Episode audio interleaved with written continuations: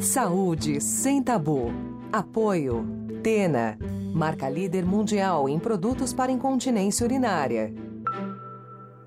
Olá, eu sou Mariana Varela, editora-chefe do portal Drauzio Varela, e está começando agora mais um episódio do podcast Saúde Sem Tabu, que conta com o apoio de Tena, marca líder mundial em produtos para incontinência urinária.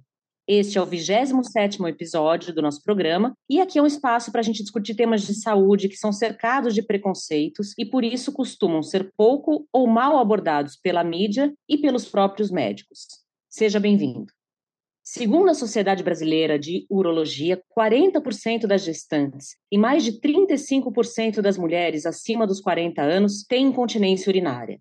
As principais recomendações para tratar essa condição estão relacionadas a mudanças no estilo de vida, como parar de fumar, perder peso, praticar exercícios físicos com frequência, fazer reposição hormonal e exercícios fisioterápicos para o assoalho pélvico, entre outros. Existem ainda produtos próprios, como absorventes de uso diário, que ajudam bastante no dia a dia.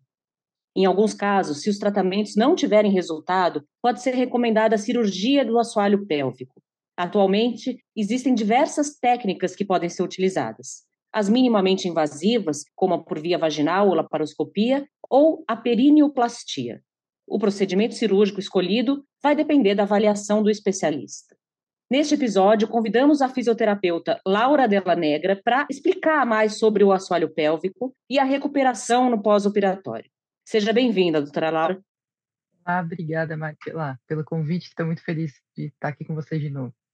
Agora, eu queria que você começasse dizendo por que tantas mulheres têm incontinência urinária após os 40 anos, né? 35% representa mais de um terço das mulheres. Tem alguma maneira de prevenir? Por que, que isso acontece? Enfim, queria que você falasse um pouquinho sobre isso. Eu falo que hoje eu tenho 40 anos, eu estou mais perto da minha menopausa do climatério do que da minha parte ovulatória, né, da minha menarca. Então, o assoalho pélvico ele é hormônio dependente, então com alteração hormonal a gente vai ter alguma alteração no assoalho pélvico. Além disso, muitas mulheres nessa faixa etária já tiveram filhos, é, e a gente sabe que a gestação em si para o assoalho pélvico é um fator de risco, independente da via. Então, antigamente a gente achava que a cesárea era um fator protetivo, né, ou seja, que ia proteger o assoalho pélvico, mas a gente sabe que não, porque o assoalho se comunica com outras partes do corpo. Então, o abdômen, que é a musculatura que é cortada durante a cesárea, tem essa conexão e quando a gente corta essa conexão, ela vai ficar não tão bacana.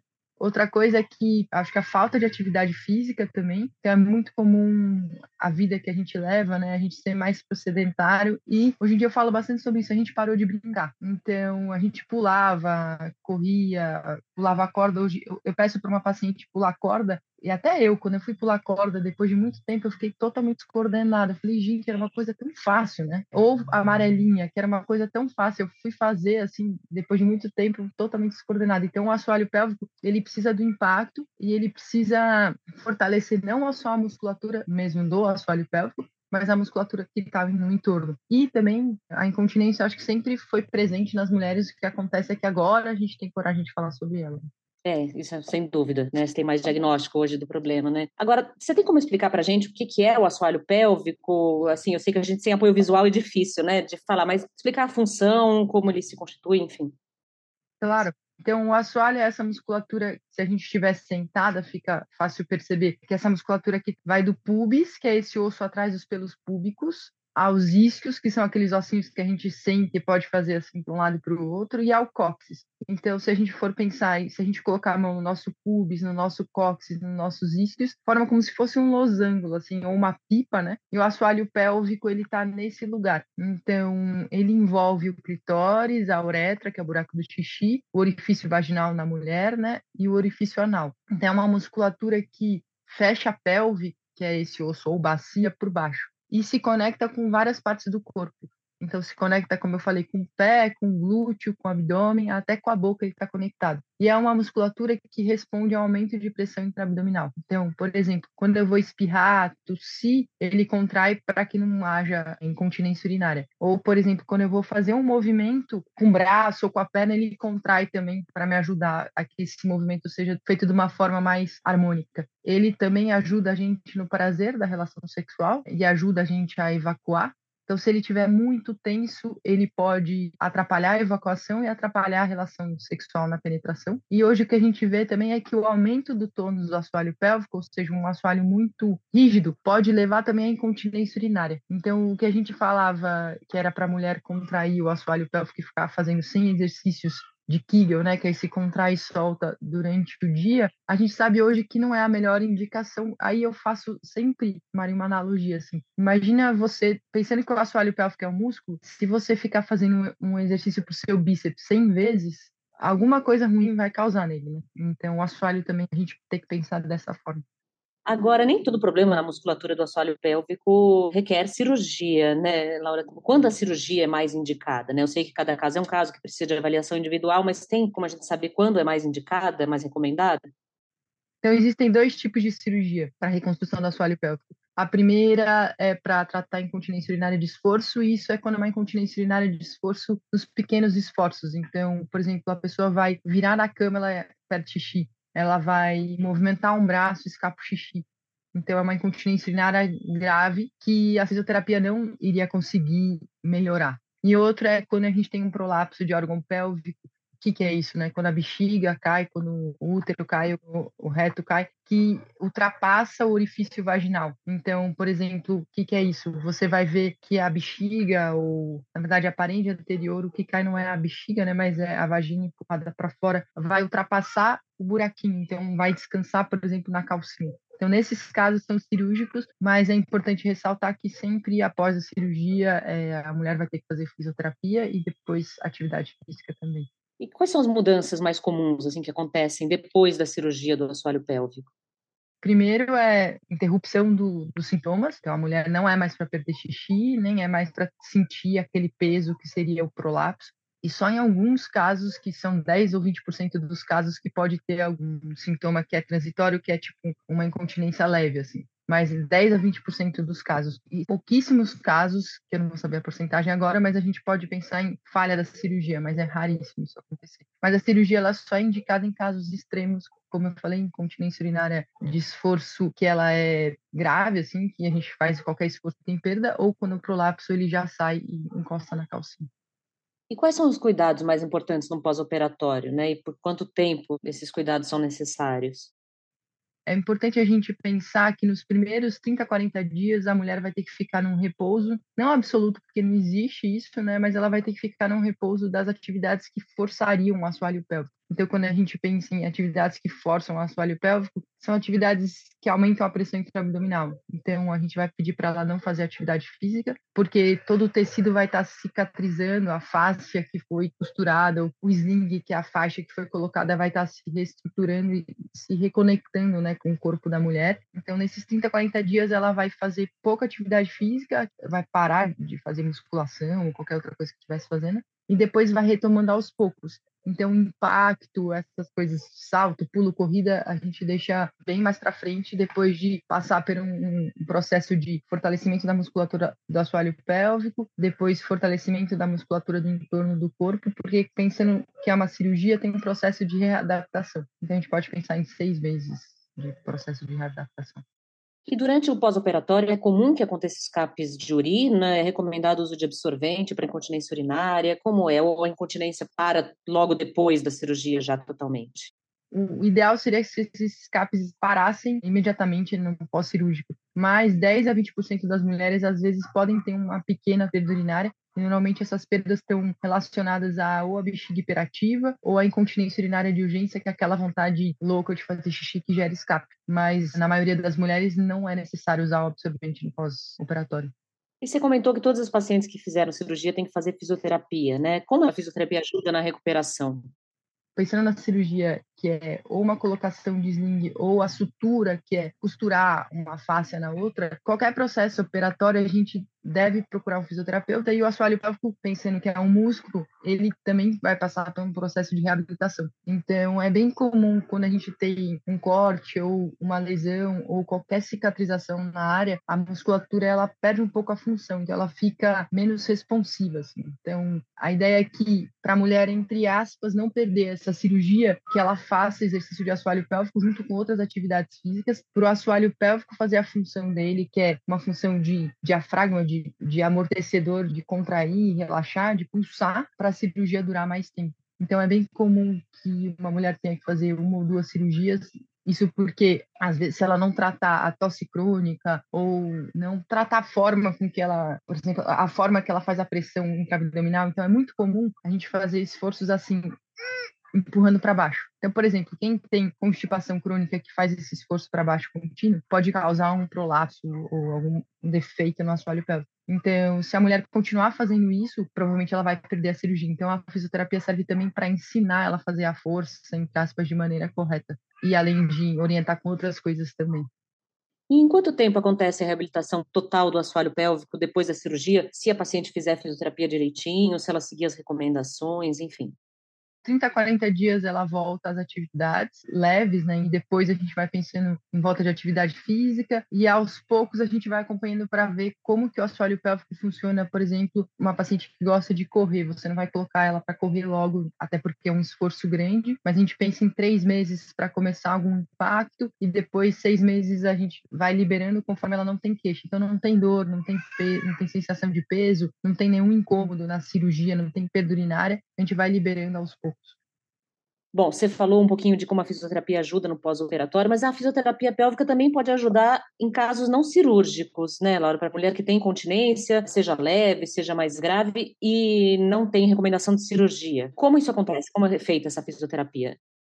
Essa pergunta é excelente. O ideal seria se todas as mulheres, na primeira consulta ginecológica, a gente tivesse alguma noção sobre o assoalho pélvico. E eu acho que isso ia fazer com que a gente não tivesse incontinência com 40 anos, por exemplo. Então, como o assoalho pélvico é uma musculatura que está escondida, a gente não vê, então é difícil a gente saber se tem tensão ou se tem dificuldade de coordenação ou se tem qualquer outra coisa relacionada a ele, porque a gente usa roupa que tapa essas partes.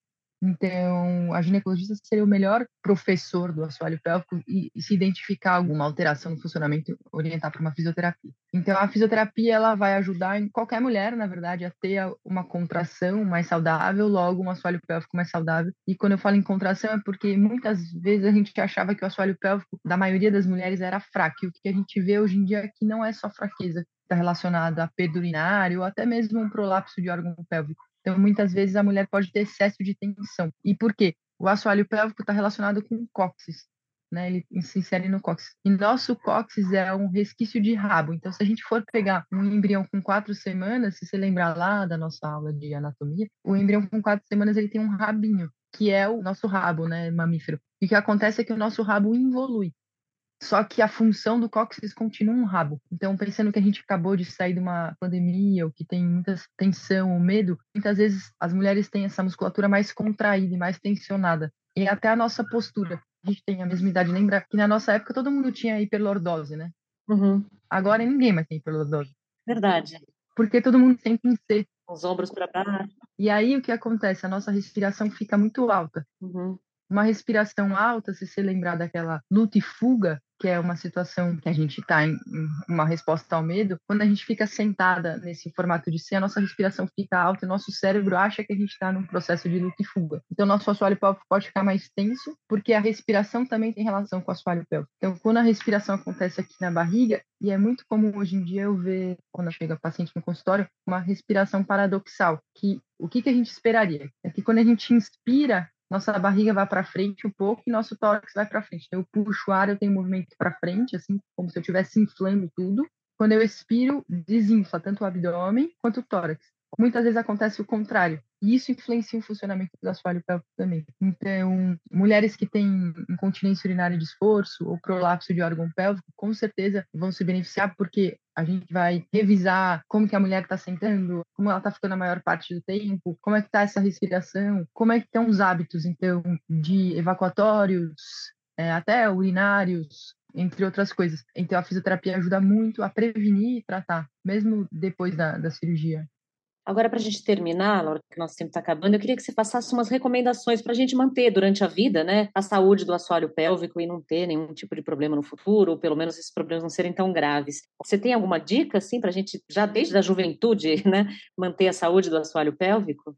Claro. Uma dica que eu acho que eu tenho passado bastante é pensar que a gente tem um rabo. Se a gente observar um cachorro, um gato, dificilmente eles sentam no rabo. Então eu falo para imaginar que quando você vai sentar, sentar pensando que você tem um rabo ou um fraque do pianista. Então empinar o bumbum e deixar o cóccix livre. Isso já vai liberar provavelmente a coluna e a respiração vai acontecer mais no abdômen. Hoje em dia o que a gente sabe é que não existe postura boa e postura ruim, isso caiu mas existe a gente transitar sobre as posturas. Então, o que eu quero dizer com isso? Se vocês fossem me ver falando agora, vocês iam ver que eu estava sentada um pouco curvada e eu percebo que eu estou curvada e me organizo. Só que para eu conseguir me organizar e ficar mais alinhada, eu preciso ter apoio dos pés para me ajudar a sustentar ou apoio da minha coluna. Então, dificilmente, se a gente senta sem apoio dos pés ou da coluna, a gente consegue ficar organizado. E aí, o que, que eu quero dizer organizada? Se vocês me olhassem de lado, minha orelha, meu ombro e meu quadril estão alinhados. E aí, assim, minha respiração vai acontecer mais no abdômen. Então, primeira dica, sentar, deixando o cóccix livre.